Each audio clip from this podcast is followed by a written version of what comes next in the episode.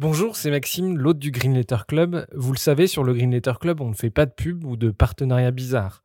Bref, on est 100% indépendant. Et pour le rester, on a besoin de vos dons. Alors n'hésitez pas à nous donner un petit coup de pouce sur Tipeee, vous trouverez le lien dans la description de l'épisode. Et pour se financer, on organise aussi des fresques du climat ou de la biodiversité et des conférences sur les questions climatiques. Si ça vous intéresse, n'hésitez pas à nous écrire. Un grand merci du fond du cœur et bonne écoute.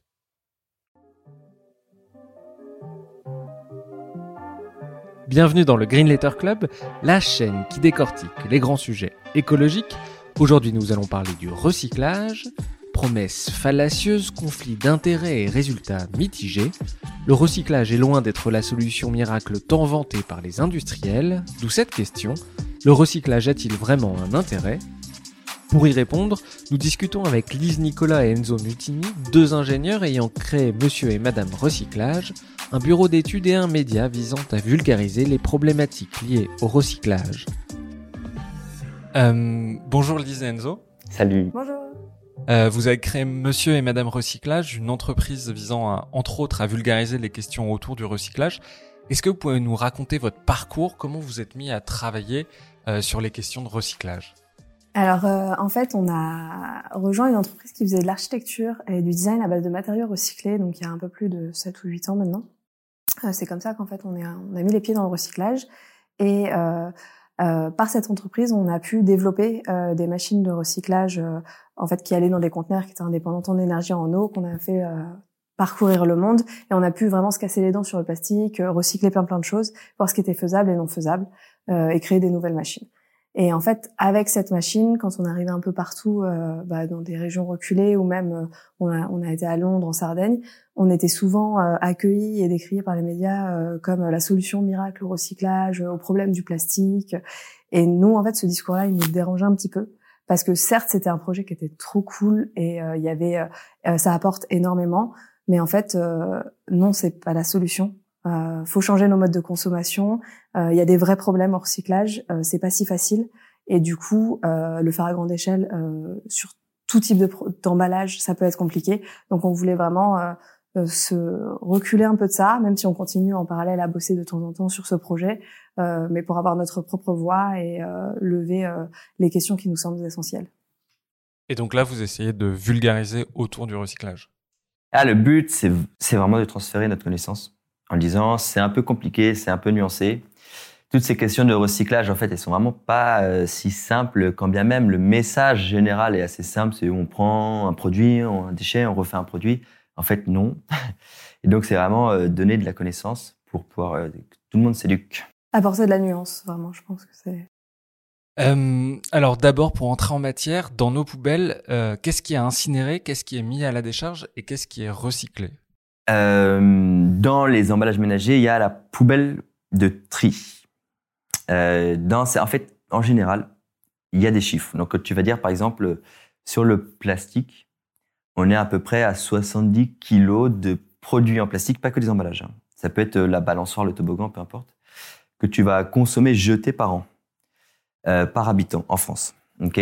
Donc, ce que tu vas récupérer en fait dans ce bac de tri à la maison, dans la cuisine, c'est euh, quelque chose comme 14-15 kilos. Donc c'est déjà une fraction en fait euh, collectée à la maison qui est très faible par rapport à tout ce que tu consommes à l'année. Ça ne veut pas dire que le reste n'est pas recyclé, hein, parce que si c'est des plastiques qui sont dans ta voiture ou quoi, ça, ça peut aller dans des filières de recyclage en dehors des emballages. Donc en fait, sur cette fraction-là qui va au centre de tri, à la toute fin, tu as disons une dizaine de kilos qui va vraiment être euh, repréparé en France ça ne veut pas dire que tout le reste n'est pas recyclé. Hein. C'est-à-dire que dans les déchets qui ne sont pas envoyés à l'export, qui vont rester ici, tu as un peu moins de 10 kilos. Et en fait, tu vas avoir quelque chose comme 4 euh, kilos qui vont être régénérés, c'est-à-dire le plastique est, est, vraiment fondu pour refaire un produit en France. Et donc, qu'est-ce qui part à la décharge et qu'est-ce qui est incinéré? Bah, tout, tout, le, tout le reste. donc, ça veut dire que si tu prends ces 14 kilos, grosso modo, euh, tu as déjà 4-5 kilos que tu vas perdre en chemin parce que c'est c'était c'est allé au centre de tri, mais en fait personne ne les reprend, c'est pas des plastiques qu'on veut recycler, donc tu les élimines. Et donc à chaque étape, en fait il y a plein plein d'acteurs. À chaque étape, tu as une petite fraction que tu élimines. Tu vas dire bah ça c'est du refus de tri. Donc au centre de tri, quand ça va chez un recycleur régénérateur de plastique par exemple, ils rachètent des déchets compactés, il y en a une partie qui réélimine. Donc à chaque fois, tu en enlèves un peu, tu en perds un peu, et donc tout le reste. Alors après, les proportions de combien de kilos exactement sont incinérés, s'enfuient, ça dépend des régions. C'est quoi ce qui est à côté de chez toi, ce qui est moins cher pour euh, le centre de tri, pour le recycleur, etc. Et donc là, euh, ça varie, mais c'est 1, 2, 3, 4 kilos. Quoi. Donc sur les 70 kilos de plastique qui sont jetés, euh, il y en a à peu près une cinquantaine qui est incinérée ou enfouie. C'est plus compliqué que ça. Parce qu'en en fait, sur ces 70 kilos, tu en as une partie qui va partir... par exemple, le, le, toboggan, c'est une bonne une bonne source. Euh, donc ton toboggan, euh, ta poussette pour bébé, euh, tes, tes, poubelles, tes seaux, euh, ils vont aller à la décharge. Ils vont pas aller dans ton bac jaune. Donc, euh, par exemple, nous en Vendée, on a un super acteur. C'est une des rares personnes avec ça à faire ça en France, mais tu, du coup, tu peux pas dire que c'est pas fait parce que lui le fait, qui va récupérer tous ces plastiques-là pour les broyer et les revendre. Via euh, les déchetteries. Via les déchetteries. Donc il a mis euh, dans, il a, il a fait des accords avec la collectivité pour pouvoir mettre des bennes plastiques euh, dans les décharges, euh, dans les déchetteries, pardon. Et euh, après, il y a tout un process de tri du plastique qu'il a mis en place. Et donc lui va recycler cette fraction de plastique là. Mais d'autres acteurs en France ne le font pas. Donc si tu es dans le département d'à côté, c'est pas fait. Donc c'est compliqué parce qu'on peut donner des moyennes, mais ça va quand même vachement dépendre de là où tu habites. Est-ce que c'est plus de l'enfouissement? Est-ce que c'est plus de l'incinération? Sur Paris, stratégiquement, ça fait un siècle que la gestion des déchets, c'est incinération. Donc il y a une fraction incinérée qui est beaucoup plus importante. Mais euh, je, vous dis ça et j'insiste un peu parce que moi j'ai eu l'impression en préparant l'interview et en lisant que en gros les deux tiers ou en tout cas la majorité des déchets plastiques qu'on produisait étaient soit incinérés soit mis en décharge. Est-ce que est-ce que c'est l'ordre de grandeur euh, qui est correct? Moi, Je pense. Ah, en fait, euh, si tu prends euh, tout ce qui va au centre de tri, ce qui en ressort, donc tu es à peu près à 15 kilos, tu en récupères 14 kilos, disons. Il y en a une partie qui repart à l'enfouissement, une partie qui repart à l'incinération, même une fois passé au centre de tri. C'est à peu près ça. Tu as un tiers qui va être régénéré, deux tiers qui vont être éliminés du circuit. Mais il faut garder à l'esprit qu'il y a une grosse, grosse partie des emballages même si on peut pas mettre des chiffres très précis parce que ça dépend vraiment trop des filières, euh, qui vont pas être recyclés. Quoi. Quand l'un de nos déchets est effectivement recyclé, disons une bouteille par exemple, euh, on a l'idée de circularité, c'est-à-dire qu'on pense que la bouteille que l'on jette va de nouveau servir à produire une nouvelle bouteille. Est-ce que cette idée de circularité fonctionne ou est-ce que là, c'est un pur fantasme qu'on essaye de nous vendre? Bah pour nous en fait, il euh, n'y a pas de notion de circularité. Oui, il euh, y a un cercle de fait. Oui, il y a une étape de fait. Mais euh, par exemple, tu vas pas faire une bouteille à partir d'une bouteille. Tu vas faire, tu vas utiliser quatre bouteilles à peu près pour faire trois bouteilles. Et il va y a toujours y avoir besoin d'aller puiser de la matière première pour faire cette quatrième bouteille qui est manquante. Donc, et aussi ça, ça va être fait une fois, mais c'est rare que ça soit fait deux fois. Et alors trois fois, c'est encore beaucoup plus rare. Euh, donc en fait, tu vas quand même continuer de créer du déchet et il y a toujours un moment où en fait l'objet va finir à la poubelle, quoi qu'il arrive. Bon, là c'était un peu l'exemple de la bouteille en plastique. Ouais, la bouteille en plastique, ouais. Mais souvent en fait, pour tout ce qui est euh, économie circulaire, euh, recyclage en boucle fermée, machin, on, on, prend souvent plutôt les exemples des, des, verres ou des métaux qui sont plus simples, avec les notions de recyclage infini, etc. Euh, typiquement, recyclage du verre, les, as les pertes. Quoi qu'il arrive, tu as des pertes. Dans les procédés, tu peux rien faire. Ça fait 200 ans que c'est comme ça, on le sait, on l'a calculé, etc. Et euh, tu, vas te dire, bah, quand je fais fondre mon verre pour le refaire en bouteille, j'ai 0,25% euh, de perte. Donc économiquement, c'est rien en fait, 0,25%. C'est facile à gérer pour une entreprise. Euh, mais ça veut dire que si tu n'intègres jamais de nouvelles matières, et si tu recycles 100 fois ta bouteille, si tu avais 25 millions de bouteilles, à la fin, tu n'en as plus que 23 millions, tu vois. Donc, tu as 2 millions qui ont disparu au bout de 100 cycles, par exemple. Donc, c'est-à-dire qu'à un moment, euh, tu es bloqué dans cette histoire de boucle. C'est n'est pas un cercle sans fin, quoi. On est particulièrement efficace sur le verre ou les métaux et sur le plastique. Est-ce qu'il y a besoin d'ajouts euh, conséquents de matière vierge? Le plastique, c'est encore pire parce que quand tu le fais fondre, tu dégrades la matière, tu perds des propriétés mécaniques. Et donc, autant les verres, les métaux, on est quand même plus ou moins capable et en vrai, c'est encore plus compliqué que ça, de conserver les propriétés physiques. Parce qu'il y a tout un tas de notions d'alliage. Euh, en fait, tu, tu, fais pas euh, euh, de la structure pour un bâtiment, t'en fais pas des canettes, des canettes, t'en fais pas un pare-choc pour voiture, etc. C'est plus compliqué que ça. Euh, dans le cas des plastiques, c'est encore pire, c'est comme tu dégrades la matière, c'est difficile de conserver les propriétés mécaniques. Euh, tu es incapable de faire des, boucles sans fin, quoi. Et surtout, ce qui, est lié avec l'emballage alimentaire, en fait. Parce qu'il y a des contraintes euh, dues à du contact alimentaire. T'as pas envie de t'intoxiquer. Et du coup, bah, par exemple, si on prend l'exemple euh, des canettes, les canettes vont pas servir à refaire des canettes. Les canettes vont servir à refaire euh, un vélo. Euh, donc, en fait, il y a une notion d'économie circulaire parce qu'il y a du recyclage, mais non, en fait, parce que ton vélo, après, est-ce que lui, il va être recyclé? Non, il va finir à la décharge. Et en fait, il ne rentre pas dans la boucle pour refaire de la canette. Si je le dis avec mes mots, c'est-à-dire qu'on prend une matière vierge qui est noble, et plus on la recycle, plus cette matière se dégrade, et on va faire des objets euh, de moindre qualité Alors pas forcément. C'est pas, vrai. C'est plutôt tu euh, les déchets en mélange vont être dilués. Donc si tu récupères euh, des gros tonnages d'acier, tu vas avoir plusieurs produits différents, plusieurs alliages différents qui ont servi à des applications différentes. Quand tu vas mélanger tout ça, tu vas pouvoir viser une application en particulier. Ça veut dire que si tu faisais, ouais, tu, tu, fais un bâton de trekking, c'est pas le même alliage que pour une canette. Donc, si tu veux en faire une canette, et dans ton alliage, par exemple, tu avais un peu plus de cuivre en plus de, de l'acier, euh, ou non, de l'aluminium, dans la canette, tu as un peu de magnésium, par exemple, il faut que tu arrives à faire en sorte que ton cuivre, il n'y en ait quasiment plus. Donc, tu vas le diluer avec d'autres alliages où il n'y a pas de cuivre, de manière à ce qu'en fait, euh, à la fin, ce soit comme une sorte de contaminant. Et donc, tu, une fois que tu as fait tes canettes, tu peux pas en refaire un bâton parce qu'il faudrait remettre du cuivre. Enfin voilà, bon, c'est des trucs un peu compliqués comme ça. Les, les, les, gens qui sont dans le recyclage le savent. Ils le, en général, ils le maîtrisent. Mais dans l'idée que nous, grand public, on se fait du recyclage, on n'a pas ces notions-là. Donc, euh... Et puis, quand on parle de dégradation de la matière, souvent, en fait, c'est connoté péjorativement. Mais en fait, pour nous, non, c'est trouver la bonne application à la matière que tu as, puisque en général, bah, surtout sur les emballages, il y a plusieurs couches. Donc, en fait, par ces mélanges, euh, qu'est-ce que je peux en faire pour que ça réintègre euh, un circuit, avoir une seconde vie? Euh, mais c'est pas forcément grave si euh, tu fais une chaise parce que tu as les propriétés pour faire la chaise. Donc c'est peut-être mieux de faire une chaise que d'aller aller chercher de l'autre matière euh, et de la retransformer euh, pour avoir les propriétés de la chaise, vu qu'on a déjà la, ressource. En fait, si tu, par exemple, pour le, le plastique des bouteilles d'eau, qui est du PET, polytéréphtalate d'éthylène, on peut le voir sous la bouteille, il y a le petit numéro 1.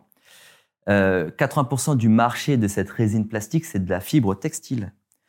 Quand tu recycles, tu dégrades un peu la matière et en fait, elle est plus apte à faire de la fibre. Et vu que 80% du marché, c'est de la fibre, le fait qu'elle soit un peu dégradée, c'est pas très grave en ce sens que tu as un marché derrière qui est plus important que celui de la bouteille. Mais si tu veux refaire des bouteilles, c'est un peu plus compliqué. Voilà. Dans une de vos vidéos, vous parlez d'illettrisme sur le recyclage. Certaines entreprises ont intérêt à brouiller les cartes. Le recyclage, c'est un écran de fumée, une sorte de fable créée par les industriels pour euh, continuer à produire plus d'emballages et continuer à, à polluer sans qu'on ne leur dise rien Alors je dirais pas que c'est une fable parce que euh, en fait il y en a besoin. Euh, c'est une solution mais qui doit être alliée à d'autres solutions et euh, oui, par contre, les industriels s'en servent pour en fait déculpabiliser euh, les consommateurs qui ont envie de bien faire, de plus en plus les citoyens qui se sentent concernés. Et du coup, moi je le vois encore mon grand-père l'autre jour, me sort un paquet en, en sachet euh, carton. C'était du plastique de son de son étagère et tout fier de lui me montre son sachet en plastique carton. Il me dit regarde, je fais attention, euh, j'écoute ce que tu racontes et j'achète du carton. En fait, bah non, c'est du, du plastique. Donc en fait, il y a, y a, une volonté de, de créer la confusion dans l'esprit du consommateur pour qu'il continue de consommer. Euh, et, il y a une volonté de mettre en place des solutions plus globales, comme la consigne, le réemploi. C'est en train de se faire, mais c'est vraiment de la part des gros groupes. Il y a plein d'acteurs. Donc on peut pas généraliser quand on parle d'industriel.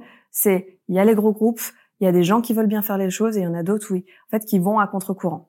Et, euh, et oui, euh, il y a beaucoup de personnes qui se servent du recyclage comme c'est pas grave, mais dans le bac de tri, nous on s'en occupe alors qu'en fait euh, non, on s'en occupe pas tellement et il vaudrait mieux pas qu'il soit dans le bac de tri ou s'il est dans le bac de tri, il vaudrait mieux qu'il soit pensé différemment parce que euh, bah, les recycleurs derrière ils sont bien embêtés et faut vraiment comprendre que les recycleurs c'est des gens qui sont venus euh, essayer de résoudre un problème. ils ont vu il y a des déchets, ils se disent bah j'ai envie d'en faire quelque chose. Bah, comme le monsieur euh, que j'ai pris en exemple, euh, qui, qui est tri papyrus à côté de chez nous en Vendée, qui en fait à la base avait un centre de tri et a vu qu'il avait pas mal de bassines et de choses qui partaient à l'enfouissement. Il s'est dit bah non, moi j'ai envie de créer cette filière de recyclage et donc il crée la solution. Mais il n'y connaît pas forcément grand chose en plastique.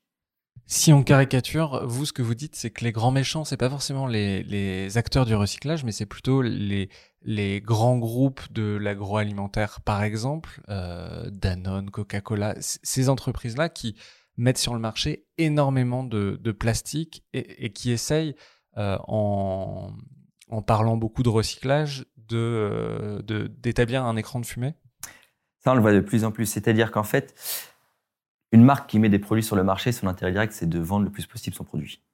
À part peut-être quelques exemples, en général, c'est comme ça. si aujourd'hui les gens disent je suis concerné par l'environnement et j'ai plutôt sélectionné le produit A parce que ça a l'air plus éco-responsable que le produit B, bah Banco, la marque se dit allez, euh, je fais en sorte de dire c'est recyclé, c'est ça, c'est ci, regardez, c'est mieux. Et en fait, peu importe que ce soit pas fait derrière, rien à foutre. Il faut vendre le produit. Donc ça, c'est le premier problème. Le deuxième problème, c'est que les gens qui sont dans la gestion du déchet, euh, si tu collectes, plus il y a de déchets, plus tu collectes, plus tu gagnes de l'argent. Donc, ils n'ont pas non plus intérêt à trop élever la voix contre ceux qui mettent des emballages pourris sur le marché, parce qu'ils gagnent quand même un peu d'argent. Et ceux qui vont recycler la matière, euh, ou ceux qui vont l'enfouir ou qui vont l'incinérer, c'est un peu pareil. Et donc, indirectement, tout le monde est un peu pris dans une sorte de cercle vicieux où tu tu sais que c'est pas bien, tu sais qu'il y a des gens qui racontent n'importe quoi et qui ont des grandes responsabilités. C'est-à-dire qu'une marque qui met 10 euh, millions de poudre sur le marché, qui sait pertinemment que c'est pas recyclé, qui dit à tout le monde non, c'est recyclé, en, fait en mentant indirectement. Euh, non, parce qu'ils disent c'est recyclable. Autres, les autres vont pas nécessairement euh, élever la voix, dire bah nous recycleurs, on n'est pas d'accord, parce qu'il y a des intérêts financiers euh, un peu mêlés quoi. Mais c'est ça qui est très dangereux en fait, c'est qu'il y a en fait il y a jamais réellement de mensonge c'est on joue sur les mots et on, on, fait exprès de prêter à confusion. C'est pour ça qu'on parle d'illettrisme scientifique, c'est qu'il y a de l'opacité qui est construite, mais exprès. Euh, et vraiment, euh, les notions de recyclable et recyclé, euh, les gens ne comprennent pas la différence. Recyclable, techniquement, oui, nous on l'a fait. Euh, beaucoup de nos emballages sont recyclables, mais est-ce que ça pourrait être recyclé? Donc, est-ce que pourrait y avoir une filière économique viable qui se crée, qui se développe à l'échelle nationale pour recycler cet emballage, en général, c'est rarement le cas. Dans un documentaire de cachet investigation il y a quelques années euh, dédié au plastique, les journalistes montraient que l'une des principales associations de lutte contre la pollution, euh, Clean Europe Network, euh, le responsable était aussi le lobbyiste en chef des industries de l'emballage. Il y a clairement une volonté des industriels de montrer que la solution, c'est le recyclage? Pour tous les metteurs sur le marché, il y a vraiment un enjeu de, paix sociale, de garantir à tout le monde que le recyclage marche bien. Donc forcément, euh, s'il y a des déchets par terre, on va se dire ah euh, pourquoi il y a ça par terre, c'est pas bien, telle marque est responsable. En vrai, c'est la personne qui l'a acheté par terre qui est responsable. Mais donc n'importe quel metteur sur le marché de produits a intérêt à faire en sorte de créer des campagnes de sensibilisation de dire il faut trier les déchets, il faut les jeter dans le bon bac, ce qui est un message qui pour le coup est vrai. C'est-à-dire que si tu le fais pas, quoi qu'il arrive, ça risque pas d'être recyclé. C'est pas parce que tu le fais que ça va être recyclé, mais si tu le fais pas, c'est sûr ça marchera pas. Et effectivement, en fait, euh, il y a pas mal d'opérations comme ça, et il va y en avoir de plus en plus, où derrière une association un peu neutre, en fait, tu as surtout des gens qui mettent des produits sur le marché. Et plutôt que de revoir leurs produits ou d'écrire en gros sur leurs produits, ma bouteille à Heineken, ne l'achetez pas dans la mer, parce que c'est pas ça, c'est pas là où ça doit aller. Euh, ils veulent pas trop emmerder le consommateur avec une image un peu négative sur le produit, ce qui peut se comprendre en termes de marketing. Et du coup, euh, derrière, vont financer des campagnes de nettoyage, mais en fait, tu règles, tu règles mal le problème, quoi. Ce qui compte, c'est vraiment de dire aux gens euh, sur le produit, il ne doit pas être jeté par terre, quoi. En fait, il y a vraiment euh, la première étape, c'est le tri, c'est important, nous on le répète tout le temps. Il faut continuer de trier parce que souvent on nous dit bah, votre discours est quand même négatif, peut-être qu'on arrête de trier. Non, non, il faut continuer de trier, mais en fait il faut pas s'arrêter à l'étape de tri. Il faut financer le reste. Et euh, là où bah, les metteurs sur un marché, souvent en fait, euh, s'arrêtent à l'étape de tri parce qu'après ils disent bah c'est le problème des autres. Non, si t'es un bon euh, un bon metteur sur le marché, et il y en a qui le font, tu t'associes avec un recycleur pour lui assurer un gisement permanent, parce que en fait c'est toi qui décides en tant que metteur sur le marché quel produit va arriver sur le marché. Si demain euh, Danone décide d'arrêter tous ses pots de yaourt et qu'il y a une usine qui a, qui a pris un crédit pour euh, recycler les pots de yaourt, pour, euh, euh, pour, disons, il a acheté 200 000 euros de crédit, Danone arrête de produire ses pots de yaourt, le recycleur, il peut plus rien faire, il a ses machines sur les bras, un crédit à 200 000 euros, et, et, et Danone qui le regarde et qui dit, c'est pas mon problème, en fait. Mais on va, ouais, pour finir, on va retrouver de plus en plus. Euh, là, par exemple, il y a une association qui s'appelle euh, N Plastic West, je crois. Et derrière, en fait, on retrouve des entreprises comme Total. Et c'est quoi l'intérêt de quelqu'un qui, toute sa manne économique est centrée sur l'exploitation, le raffinement d'hydrocarbures et la production de plastique dérivé des énergies fossiles, à faire en sorte qu'il y ait moins de plastique dans l'environnement C'est surtout pour pouvoir euh, éviter que les gens se rendent compte que c'est un problème, que c'est des déchets qui traînent, que ça impacte la nature. C'est pas pour produire moins. Alors justement, euh, le fond du problème, c'est qu'en fait, le plastique, c'est pas cher et que les industriels, du coup, euh, ils peuvent produire énormément à, bas coût plutôt que s'ils intégraient, par exemple, des bouteilles en verre, la consigne. C'est ça le fond du problème? Oui, alors ça, c'est un des... Enfin, c'est un peu compliqué parce qu'aujourd'hui, s'il y en a qui sont à bas coût, c'est parce qu'ils sont produits en masse. Et ils sont produits en masse parce qu'il y a une grosse demande qui a été plus ou moins créé, mais il y a quand même une grosse demande. Euh, les plastiques qui sont super chers, il y en a. Hein. Euh, par exemple, du polypropylène de base, tu peux l'acheter entre 800 et 1000 euros les 1000 kilos. Euh, dans les résines plastiques très très techniques, comme le PEEK, tu es plutôt autour de 40 000 euros les 1000 kilos. Rien à voir, 40 fois plus cher. Celui-ci, tu ne le retrouves pas jeté par terre. Hein. Si tu dois appeler des gens qui sont dans la gestion des déchets pour dire j'aimerais bien en acheter 200 euh, kilos, il va te dire bah, désolé, j'en ai plus. Enfin, il est reparti direct. Ça disparaît du marché. Tout le monde le, rachète direct dès qu'il y en a. Et même, j'irai plus loin, c'est qu'en en fait, euh, il y aura beaucoup moins de chutes euh, à l'usine. Ils vont tout faire en, faire en sorte pour réintégrer le plus possible pour couper leurs coûts parce que ce plastique-là, il coûte plus cher. Donc, le fait que c'est moins cher, c'est un des problèmes. C'est que c'est pas cher, on en produit plein. En fait, on s'en fout un peu on préfère en racheter du neuf plutôt que d'essayer de le récupérer, de le recycler, ce qui a un coût qui est, plus dur à répartir parce qu'en fait, des installations pour faire en sorte que la matière soit moins chère, c'est-à-dire des installations à grosse, à grosse échelle, ça, c'est des gros capitaux, c'est du gros savoir-faire, c'est des gros réseaux euh, que tu vas avoir dans, la place, dans les, les, fabricants de plastique, donc les grosses entreprises comme Total, par exemple. Euh, derrière, le recycleur du coin, en fait, c'est plutôt quelqu'un qui s'attaque à la gestion opérationnelle des déchets dans son coin c'est pas les mêmes savoir-faire. Il va pas être capable de monter une usine pour les mêmes volumes, les mêmes montants de crédit, les mêmes lignes de crédit, etc. Et donc forcément, en fait, euh, tu as un truc où euh, ceux qui seraient vraiment capables de faire ça à très très grosse échelle pour compenser des coûts plus ou moins élevés de recyclage, le font pas vraiment parce que leur intérêt c'est plutôt de produire du plastique que de le recycler. Et les autres ne euh, sont pas en capacité de monter à ces créneaux-là. Mais le yaourt, c'est un excellent exemple. Hein. C'est-à-dire qu'aujourd'hui, en fait, le seul qui s'est vraiment positionné sur ce déchet-là c'est euh, un rassemblement entre des producteurs euh, Saint-Diffray qui représentent 95% des produits laitiers et Total, qu'on dit on va bâtir une grosse usine parce que c'est des petits emballages. Entre une bouteille et un yaourt, c'est pas du tout la même quantité de matière. C'est-à-dire que dans le modèle économique de recyclage, il me faut beaucoup plus de yaourt pour arriver aux mêmes euh, rentabilités, quoi. Et donc ils ont dit il nous faut je sais pas 100 000 tonnes à l'année, quoi. C'est énorme. C'est-à-dire enfin c'est des quantités qui sont énormes. Et aujourd'hui le seul moyen de le faire, c'est de monter une grosse usine parce que c'est un déchet qui est un peu pourri, à récupérer, à recycler. Et pour le faire, euh, il faut des, gros volumes et ils sont pas capables de les capter. Ils les ont pas.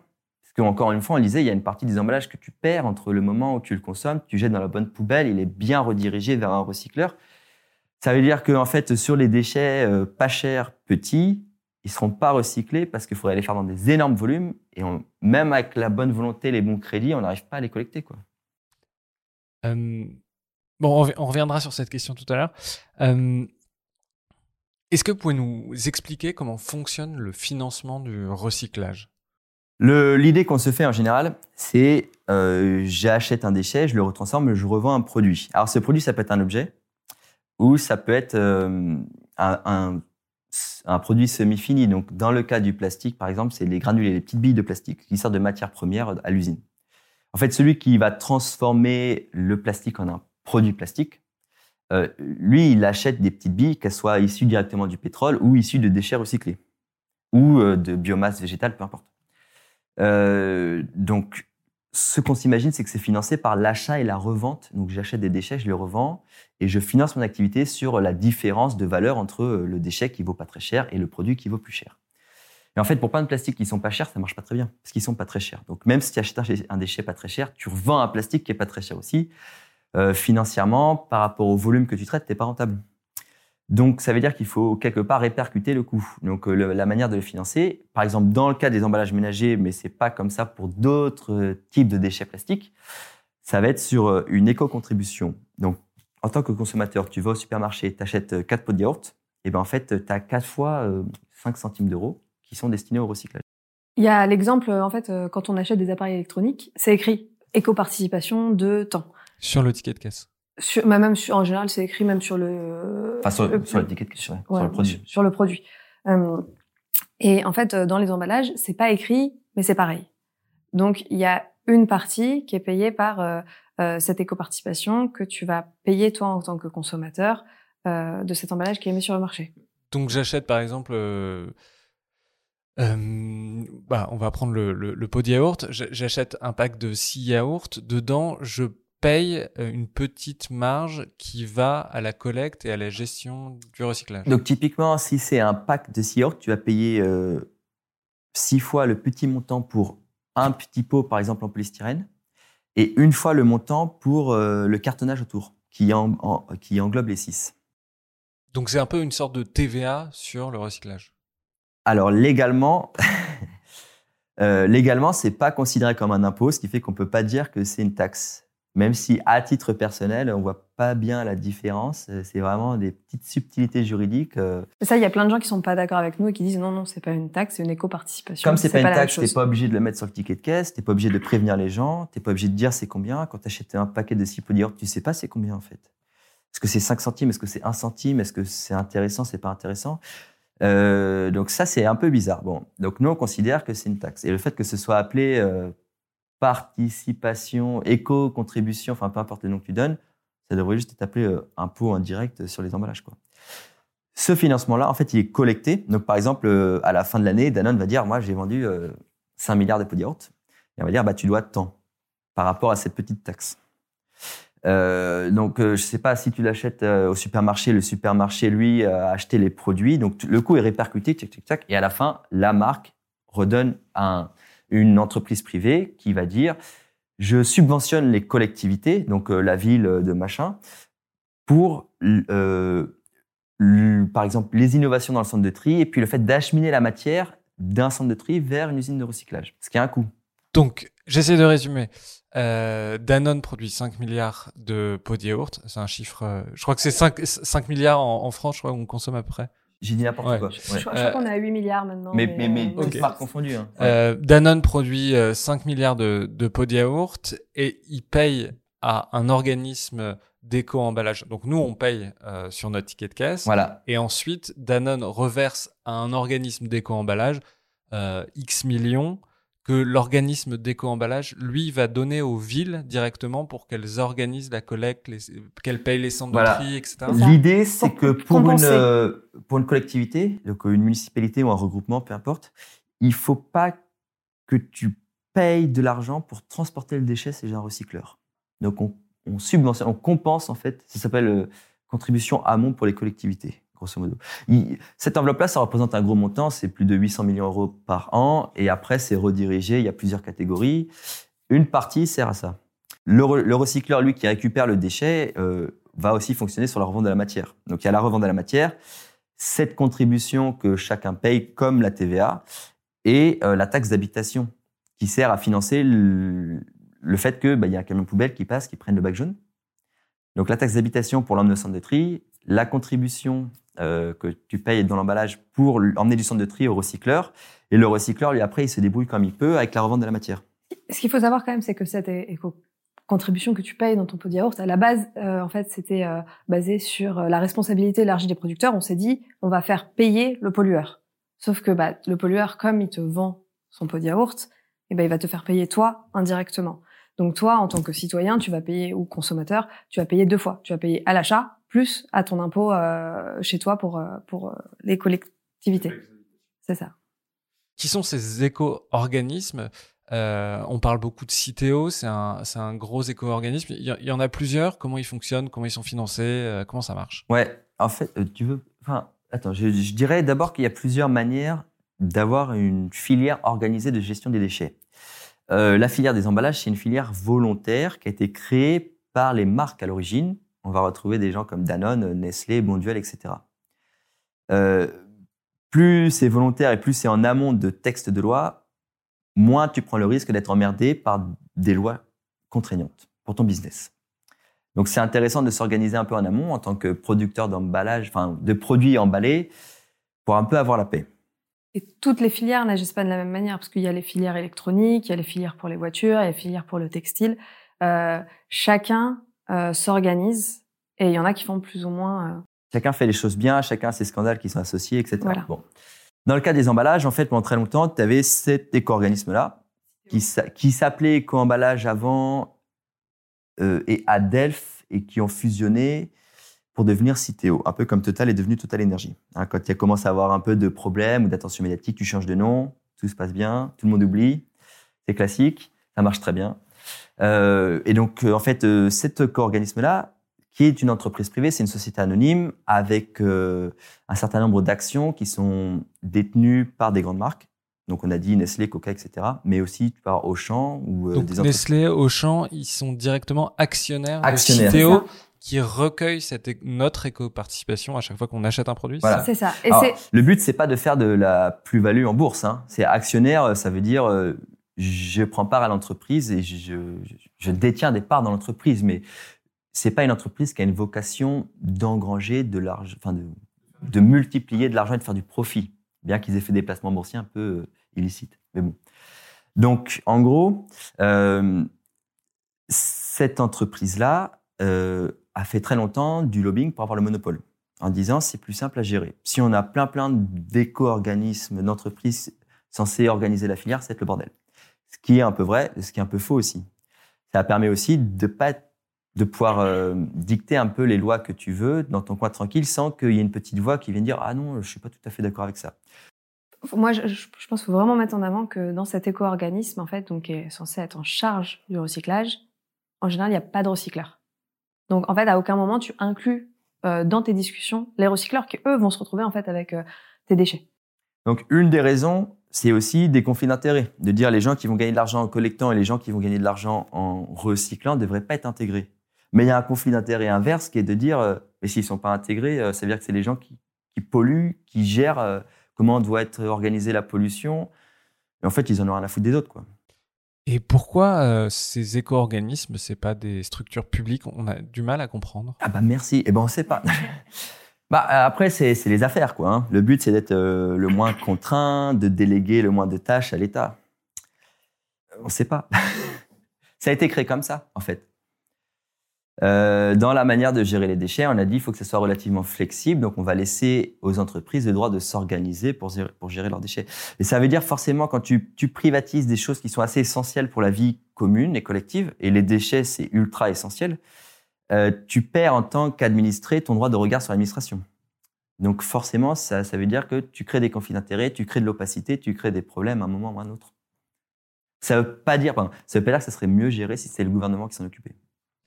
Euh, bon, on va parler du, recyclage, du secteur du recyclage. Donc des recycleurs, on a compris que c'était différent que les éco-organismes. Quelle est la taille de ce marché? Combien il y a de filières? Combien il y a d'entreprises qui vivent du recyclage en France? C'est des choses très locales aussi, euh, les recycleurs? Alors il y a différents types en fait. Il y a les gros groupes comme euh, Suez, Veolia, Paprec. Et après, il y a pas mal de petites familles en fait. c'est des recyclages, c'est des anciens agriculteurs qui en fait se sont convertis à un moment euh, dans le recyclage ou euh, euh, je, euh, ouais, des entreprises indépendantes de petite, de petite et moyenne taille ou indépendantes de taille industrielle assez importante mais qui sont pas des énormes groupes nationaux ou multinationaux.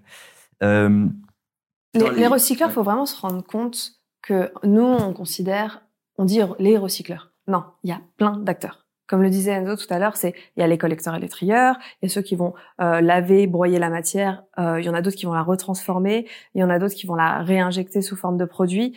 En fait, c'est un écosystème d'acteurs. Euh, dans les déchets qu'on a tous les jours, bah, en fait, on a beaucoup d'emballages. Euh, mais ça peut être les pneus de la voiture quand je vais au garage, ça peut être les huiles de vidange, ça peut être les piles qui sont inflammables, donc on veut éviter qu'on les mette dans la poubelle parce que ça c'est risqué. Euh, ça peut être euh, un bateau. Euh, là, il y a beaucoup de réflexions qui sont faites pour organiser des filières sur les textiles, les articles de sport, les véhicules hors d'usage, etc. Donc ça veut dire, par exemple, prenons le cas des piles, ça veut dire qu'il y a une filière de recyclage dédiée aux piles avec différents acteurs tout au long de cette filière? Oui. Donc c'est pareil pour les bouteilles de gaz, c'est pareil pour les pneus, il y a des filières spécialisées sur chacun des produits? Ouais, l'idée c'est de de contraindre euh, des produits qui pourraient être un peu dangereux. Et après, d'essayer d'élargir ça à tous les Aujourd'hui, le but, là, c'est vraiment d'élargir ça à tous les produits. Et par exemple, les véhicules lors d'usage, il y a déjà plein de recycleurs, que ce soit pour les métaux, pour les plastiques, peu importe.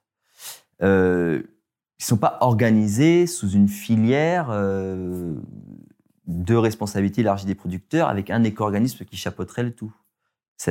Mais il y a quand même du recyclage qui est fait. Donc, tu peux l'organiser un peu comme tu veux. Euh, d'une manière générale, euh, tu as, des gens quelque part à un endroit qui disent autour de moi, il y a tel et tel et tel déchet. Comment je peux valoriser ça quoi? Par exemple, Lise, est-ce que vous pouvez nous, nous donner les différents acteurs d'une filière, par exemple la filière du pneu, la filière de la pile, pour, pour qu'on réussisse à se figurer combien à peu près il y a d'acteurs en France, pour avoir une idée un peu précise d'une de, d'une filière? Moi, je, peux te répondre sur le plastique. Je connais moins les piles, tout ça. je peux te répondre sur le plastique ou limite le papier. Euh, euh, pour le plastique, donc, euh, comme on disait tout à l'heure, tu, y aurait, euh, franchement, tu peux monter jusqu'à 18, 19 acteurs en fait différents. Euh, pour le papier, tu en auras plutôt trois ou quatre, tu vois. Euh, va y avoir la collecte, le tri. Après, tu vas avoir le papeterie directement et qui peut même des fois. C'est compliqué de répondre avec précision. En fait, on peut donner des exemples, mais en fait, ça va dépendre de, de ton écosystème aussi que tu as autour de toi. En fait, c'est si euh, qui tu as autour de toi euh, qui va faire que euh, si t'as pas besoin de broyer ton plastique, euh, tu vas plutôt le faire passer par quelqu'un d'autre plutôt que de le faire toi-même. Donc en fait, c'est il euh, n'y a pas un chemin universel du recyclage en ce qui concerne le plastique. C'est un peu moins vrai pour les métaux et le verre. Non, si c'est pareil. En fait, il n'y a pas un chemin. C'est il y a qui autour de moi, qu'est-ce que je peux faire? Euh, ah bah j'ai ça, ça, euh, je vais essayer d'optimiser en fait pour que ça me coûte le moins cher possible. En général, il faut quelqu'un qui ait des camions qui prennent le déchet pour l'emmener quelque part. Il faut quelqu'un qui s'assure que euh, c'est bien les matériaux auxquels tu t'attendais, donc il y a un peu des étapes de tri, plus ou moins compliquées.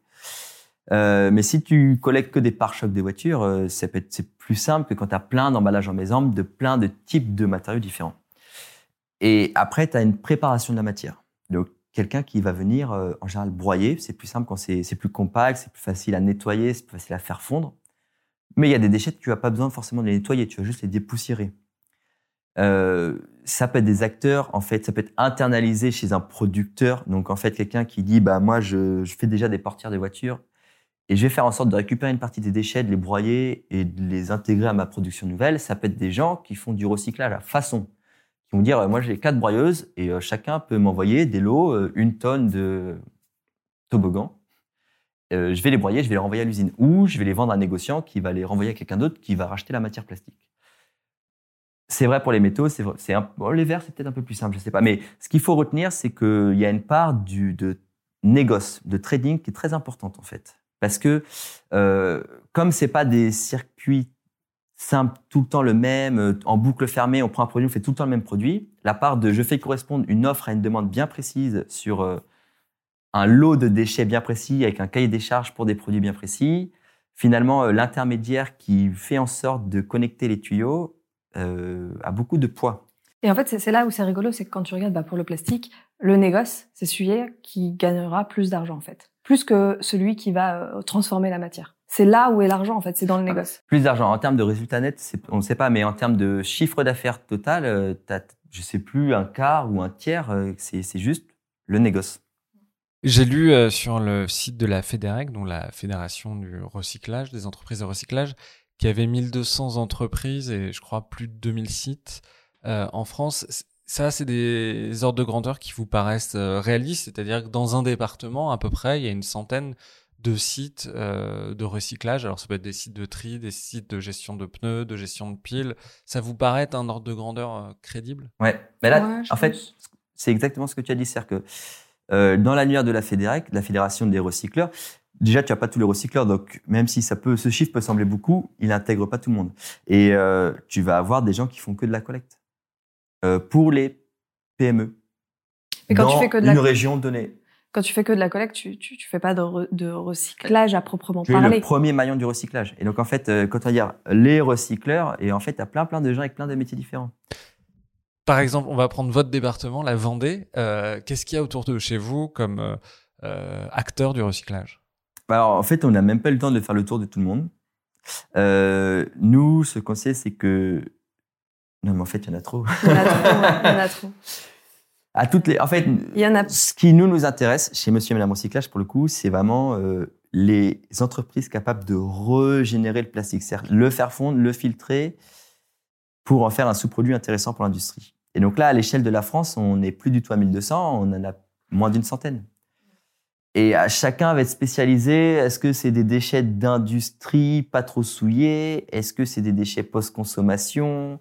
Post-consommation plutôt logistique Pour quel type de plastique? C'est-à-dire qu'un recycle, enfin un régénérateur de plastique, il va pas prendre les mêmes types de plastique issus des mêmes gisements de déchets. Euh, là, il y en a un peu moins. Il y en a beaucoup moins. Donc, on va, parler du recyclage du plastique. Euh, comment expliquer qu'une partie de nos déchets en plastique soit pas recyclés Est-ce que c'est un problème technique ou est-ce que c'est un problème économique? Lise, peut-être. Est-ce que tu peux nous expliquer comment ça fonctionne et pourquoi certains de nos déchets en plastique sont pas recyclés? Alors pour nous, c'est beaucoup plus euh, un problème économique que technique. Il y a un peu de problème technique, mais euh, techniquement, comme je le disais tout à l'heure, euh, nous, on a fait beaucoup. La plupart de nos emballages, en fait, sont recyclables. Euh, mais après, c'est vraiment, est-ce que euh, bah, euh, faire acheminer ce produit, euh, le séparer, le trier, euh, c'est rentable économiquement? Et en général, c'est là où ça pêche parce que euh, si tu veux faire du bon recyclage, donc avoir une matière qui ait de la valeur sur le marché, il faut que ton tri soit parfait en quelque sorte. Et par le, le, le mélange dans le bac jaune de plein plein de choses différentes, euh, ça serait plus simple si on triait à la source. Mais en fait, si tu tries à la source, économiquement, ça, c'est pas Trier rentable. la source, ça veut dire quoi Ça veut dire avoir, avoir comme, on- comme à Taïwan, euh, minimum sept poubelles chez toi. Et, mais en fait, ça serait pas rentable d'avoir euh, sept camions qui viennent pour chercher euh, et le polystyrène ménager et euh, le carton séparé. Nous, au moins en France, on se disait si on en avait trois, séparer le carton de, euh, de des métaux et de et du plastique. Parce que par exemple pour le carton, faut savoir que ça embête un peu les papetiers que euh, y ait de la nourriture qui soit mélangée en fait à la fibre de cellulose. Donc euh, si vous mettez des emballages en carton qui sont plus ou moins euh, propres, même s'il y a une couche en général plastique dessus par l'encre ou la colle, euh, avec euh, bah, des, des, des conserves qui ont encore un peu de nourriture dedans, vous allez avoir une transmission de la nourriture sur le carton et la fibre cellulose, elle va être un peu dégradée. Donc on aurait une meilleure qualité de carton et de recyclage du carton si on, on séparait à la source. Est-ce que ça veut dire qu'il y a aussi trop de matériaux plastiques différents?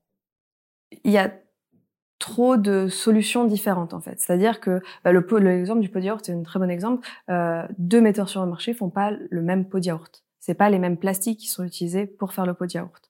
Et du coup, si tu veux bien recycler, faudrait séparer ces pots de yaourt. Il faudrait mettre les pots de yaourt de Danone d'un côté et les pots de euh, yaourt de euh, materne de l'autre en fait. Ah, c'est même plus compliqué que C'est ça. même encore plus compliqué que C'est ça. par marque, par segmentation. C'est euh, même c'est par Parce- produit en fait. Parce Enfin, qu'en fait, euh, telle marque va utiliser du polystyrène, l'autre va utiliser un autre type de Bah, polystyrène. C'est- c'est un si peu tu comme veux si un tu- yaourt un peu premium, tu le fais en verre. Si tu veux un yaourt un peu ancien, type euh, fromage, un peu caillé, cru, tu vas le faire en carton, laminé avec du plastique.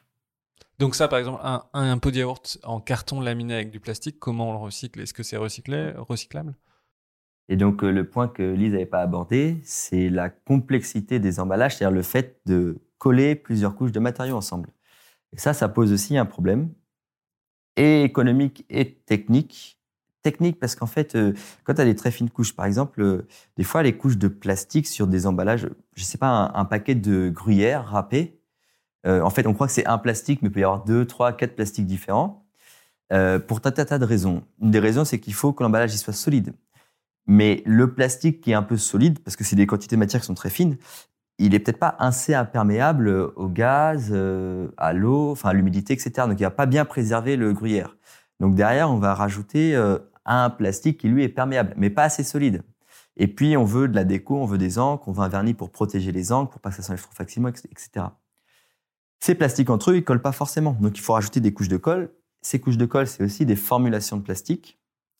Et donc en fait, on se retrouve comme ça, 15 couches il y en a, elles sont invisibles à l'œil nu. Hein. C'est vraiment c'est 4 microns, euh, c'est moins d'un millimètre, ça se voit même pas. À séparer, c'est impossible parce que la colle, c'est fait pour coller. Et, ou alors, il faudrait utiliser des produits chimiques, mais là, économiquement, ça pose problème. Ça coûte très cher de faire ça, ça sera un peu compliqué. un peu.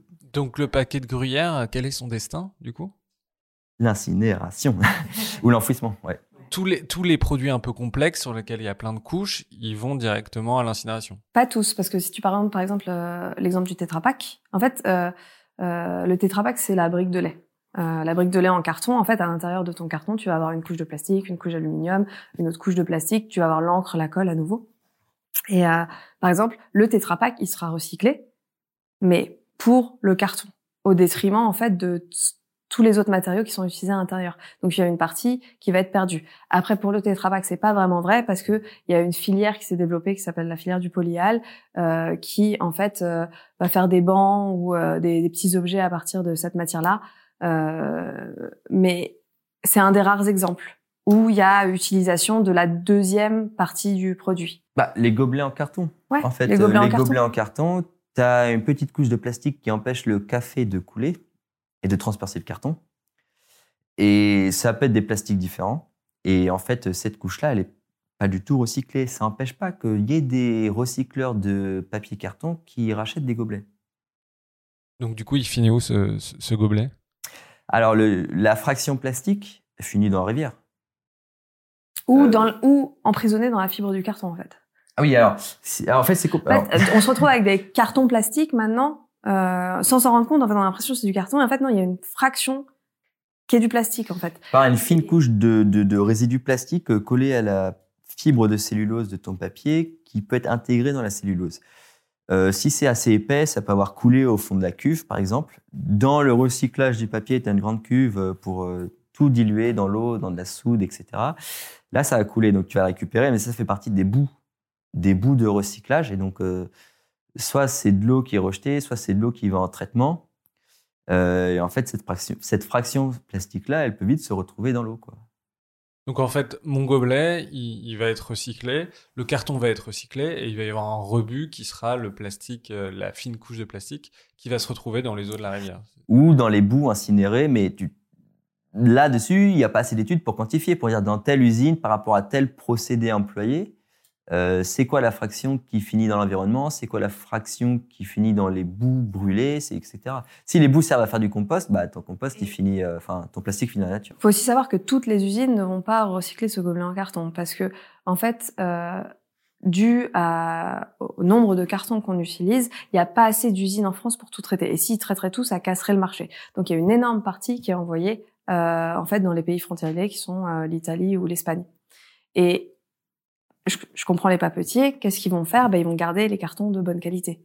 Et ils vont plutôt envoyer les emballages qui, en fait, sont un petit peu euh, bah, moins intéressants. Et quand je parle de carton de bonne qualité, je parle de carton de colis, les bons gros cartons durs, où justement, il va pas y avoir de plastique, il va pas y avoir ou peu d'encre ou de colle qui vont venir un peu euh, euh, embêter les process.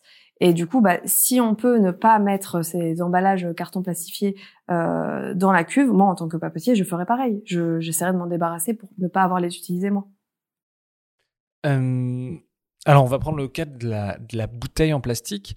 Euh, on voit maintenant sur certaines bouteilles qu'elles sont 100% recyclées. D'après tout ce qu'on se dit, ça paraît incroyable. Est-ce que c'est vrai? Est-ce qu'elles sont 100% recyclées ou est-ce qu'il y a un loup derrière? Nous, on trouve ça fabuleux parce que la bouteille, c'est vraiment, en plus, c'est quelque chose de compliqué à recycler. Et je pense qu'il y avait une, une telle importance de la faire parce que si en fait vendre de l'eau en bouteille, tu vends de la bouteille, tu vends pas de l'eau en bouteille. Enfin, tu vends pas l'eau, tu vends la bouteille vraiment. Et le, le, commerce se fait vraiment sur la bouteille. Ah, C'est-à-dire que si, si, si Lise dit ça, c'est parce que économiquement, ce qui va coûter cher, c'est, c'est l'emballage, quoi. Plus que l'eau. Bien plus que l'eau. Et du coup, euh, ils ont, dé ils ont dé développé, je pense que en amont, ils sont se posé toutes ces questions-là et ils sont arrivés à des process super de recyclage. Tu peux faire de la une bouteille, comme on disait au début de, de l'interview, d'une bouteille à partir d'une bouteille, euh, t'auras pas euh, une bouteille à partir d'une bouteille, t'en auras euh, une et demie, mais euh, tu peux le faire. Et donc oui, potentiellement, c'est vrai. Donc la bouteille 100% recyclée, ça veut dire qu'en gros, elle venait par exemple de deux bouteilles euh, usagées. Alors ça veut dire qu'elle venait forcément de bouteilles parce qu'il faut du plastique au contact alimentaire et que des bouteilles euh, PET, donc le polytéréphtalate d'éthylène, parce qu'il est plus imperméable aux contaminants. Euh, si on veut prendre une bouteille de lait qui va être par exemple en un autre type de plastique qui s'appelle du polyéthylène, on va pas valider le fait qu'on en refasse du contact alimentaire derrière. Mais donc par exemple, pour faire, euh, si par exemple une marque produit 100 bouteilles, elle pourra jamais faire 100 bouteilles recyclées de ces 100 bouteilles. euh, de toute façon, déjà, c'est impossible parce qu'il y a plein d'emballages qui se perdent. Euh, je bois ma bouteille d'eau en attendant le tramway. Il n'y a qu'une seule poubelle. Il n'y a pas de poubelle de tri. Cette bouteille-là, elle est perdue. Euh, tout ce qui est consommation nomade, en général, c'est perdu. Euh, je suis, alors, on parle pas évidemment de je suis chez moi et je la dans la mauvaise poubelle. hein. On parle de ce qui vraiment, en fait, juste, il n'y a pas la bonne poubelle. Donc ça, c'est, il y a une grosse partie du gisement comme ça, tchouc, éliminée. Euh, donc déjà, en fait, avant même d'avoir des soucis techniques ou quoi que ce soit, toutes les bouteilles ne reviennent pas. Donc si toutes les marques demain qui vendent, si toutes les bouteilles au supermarché étaient 100% recyclées, euh, c'est pas possible de faire ça. C'est aussi pas possible parce que en fait, on est dans une consommation qui est toujours en croissance. Et du coup, même si tu recyclais 100% de tes bouteilles euh, en 100% de bouteilles recyclées, y a, comme il y a toujours plus de gens qui achètent des bouteilles, euh, t'en aurais pas assez. Donc tu serais obligé de continuer de faire de la bouteille. Et là, aujourd'hui, euh, ceux qui se positionnent les premiers essayent de s'approprier des gisements parce qu'il n'y en aura pas assez pour tout le monde. Quoi. Et comme il y a des lois qui imposent euh, d'avoir 20-30% de matière recyclée dans les produits à l'horizon de 2020, 2030, je sais pas quoi, il y a un moment, en fait, c'est la bagarre. Quoi. Euh, alors, on en a un petit peu parlé tout à l'heure, euh, mais dans les plastiques, on retrouve des additifs, par exemple des retardateurs de flamme, euh, des lubrifiants. Est-ce qu'il y a beaucoup d'additifs dans les plastiques? Bah, il y, en- il y en a toujours en fait. Il y en a toujours. c'est la, la formulation du plastique, c'est polymère plus additif. Donc il y a toujours. déjà quand on parle de, de famille de plastique, nous on le, le, le consommateur, il a peut-être conscience qu'il y a euh, sept familles de plastique différentes. En fait, juste de, dans ces familles de plastique, c'est déjà plein plein plein de plastiques différents. Il y en a pas un qui va être le même parce que euh, tu vas faire une chaise, tu vas avoir besoin de mettre du retardateur de flamme au cas où ta maison brûle. Tu veux pas que euh, euh, ta chaise brûle aussi. Tu veux éviter que le feu prenne. Euh, T'as envie que ta chaise soit rouge, tu vas mettre du colorant rouge. T'as envie que ta chaise soit bleue, t'auras plus la même chaise parce que t'auras mis du colorant bleu. Donc c'est c'est c'est jamais en fait la même formulation de plastique et euh, il y a plein euh, de plastiques différents. et, et- et ces- et ces additifs, il y en a combien pour avoir une idée? C'est des, centaines, c'est des milliers, c'est des dizaines? Des centaines de Ouais. milliers. on, on avait un ami qui avait fait les calculs de savoir combien en tout il y avait de plastique à peu près en étant un peu large De, Euh, de résine de résine. disponible à la vente. Et il était arrivé je sais plus à quel- 65 000 différents. Ouais. Ça, c'est les plastiques. On ne parle pas des additifs. Enfin, on parle de la, la- le mélange additif plus plastique. C'est-à-dire que dès que tu fabriques un emballage, enfin, pardon, un produit en plastique, tu es libre d'aller choisir les additifs que tu veux. Donc, un bon exemple, c'est par exemple les petites colles euh, en bâtonnet euh, qu'on utilise en maternelle. Ça, c'est de l'amidon plastifié. C'est-à-dire qu'on on prend par exemple de la farine, on met un peu d'eau, on met un peu de vinaigre. C'est comme ça qu'on collait les papyrus à l'époque. On a une formulation de plastique. Parce que dans la farine, il y a de l'amidon, qui est un polymère. On a mis un peu d'eau qui est un plastifiant qui va venir plastifier le polymère et on a, on a une formulation plastique. Donc ça, c'est vraiment les trucs simples. Et après, c'est plus compliqué parce qu'on peut en rajouter des dizaines, on peut faire ce qu'on veut. Quoi. Et euh, justement, alors tous ces additifs, ils peuvent être toxiques. On parle beaucoup des retardateurs de flamme. Euh, ça veut dire que je suppose que les recycleurs, euh, quand ils, reçoivent une chaise de jardin ou une, colle en plastique, ils vont pas, euh, ils savent pas ce qu'il y a, quel type d'additif il y a dans quel produit. Donc ils mélangent un peu tout ça et potentiellement, est-ce qu'il y a des risques sanitaires euh, de mélanger tous ces additifs dans des produits recyclés? Je pense que ça va même encore plus loin. Et nous, c'est, une des raisons aussi pourquoi on s'est mis à créer Monsieur et Maman Recyclage. C'est-à-dire qu'on s'est rendu compte que en- quand on travaillait pour la, la société d'architecture et de design, euh, qu'il y avait euh, des grands groupes type Starbucks qui nous donnaient leurs déchets. Et nous, on voulait bien faire notre travail. Donc on leur disait, mais il y a quoi dans le déchet pour que je puisse faire? En fait, eux-mêmes ne savent pas. Donc ils disent bah je sais pas, faut que je demande à mon fournisseur. Le fournisseur ne sait pas parce que c'est pas lui qui fait le plastique. Donc il est obligé de remonter, remonter la chaîne. Et en fait, le, le, message se perd en chemin et tu ne sais pas au final ce qu'il y a dans ton déchet. C'est du secret industriel. C'est comme si tu tu demandais à Coca sa recette de Coca. Il peut pas te la donner parce que sinon tu vas pouvoir refaire du Coca. Donc il y a plusieurs types de problèmes euh, sur la santé. Il y a dans la création du plastique, il y a tout ce qui va rester qui est issu de la synthèse du polymère. Avant même de parler additif, il y a déjà les résidus. Quand tu fais du polystyrène, tu utilises du styrène. Le styrène, c'est cancérigène, cancérogène.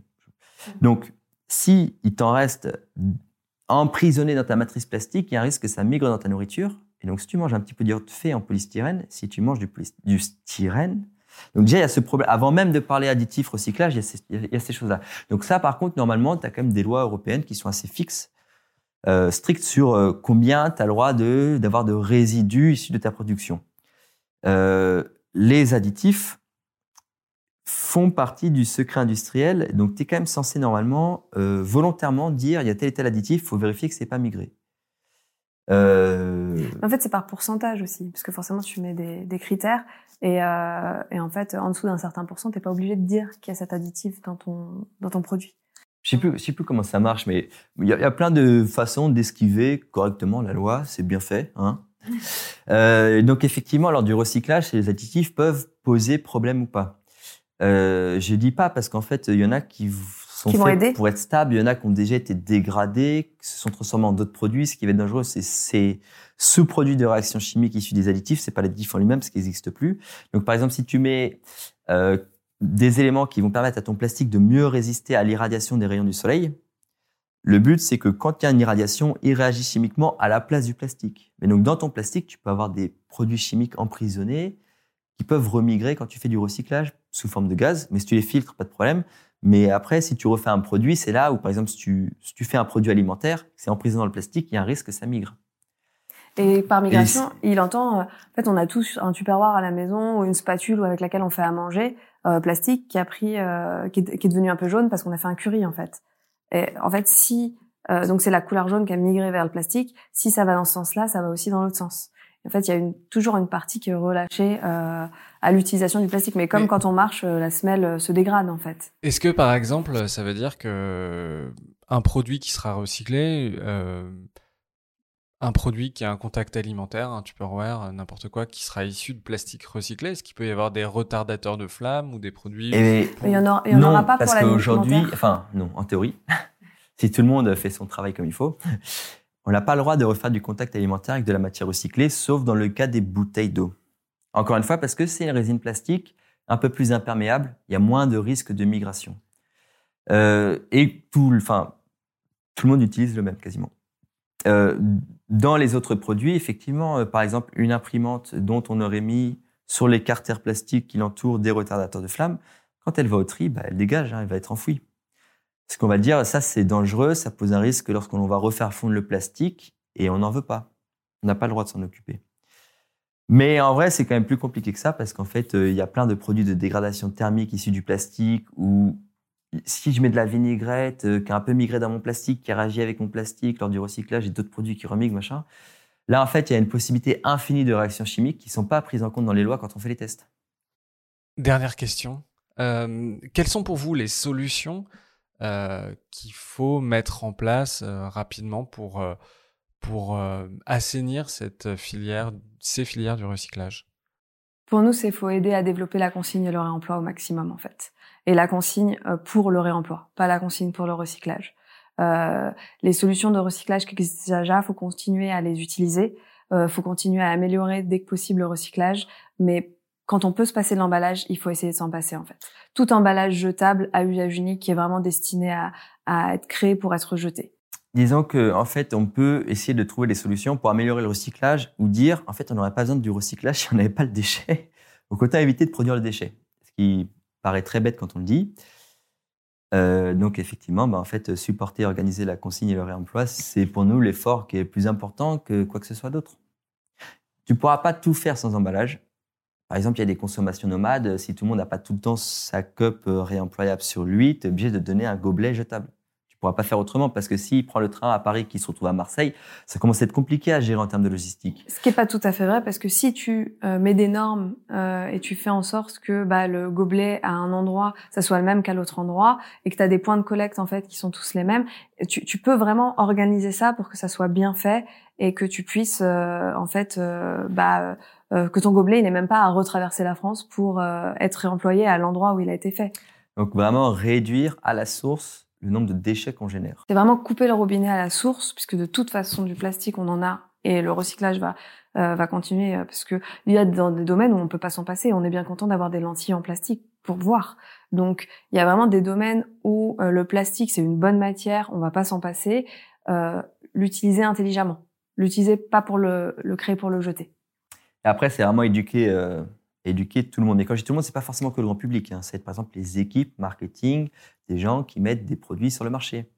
Pour pas qu'ils racontent n'importe quoi en, involontairement en pensant faire bien. Ça, c'est ultra important. Parce qu'aujourd'hui, ce qu'on se rend compte, c'est que comme tout le monde a des idées reçues sur la recyclabilité, sur les bioplastiques, la biodégradabilité, etc., euh, il y a plein de gens qui croient faire les choses très bien. Et en fait, derrière, quand on regarde sur le terrain, c'est pas recyclé. Mais ils sont persuadés que c'était recyclé.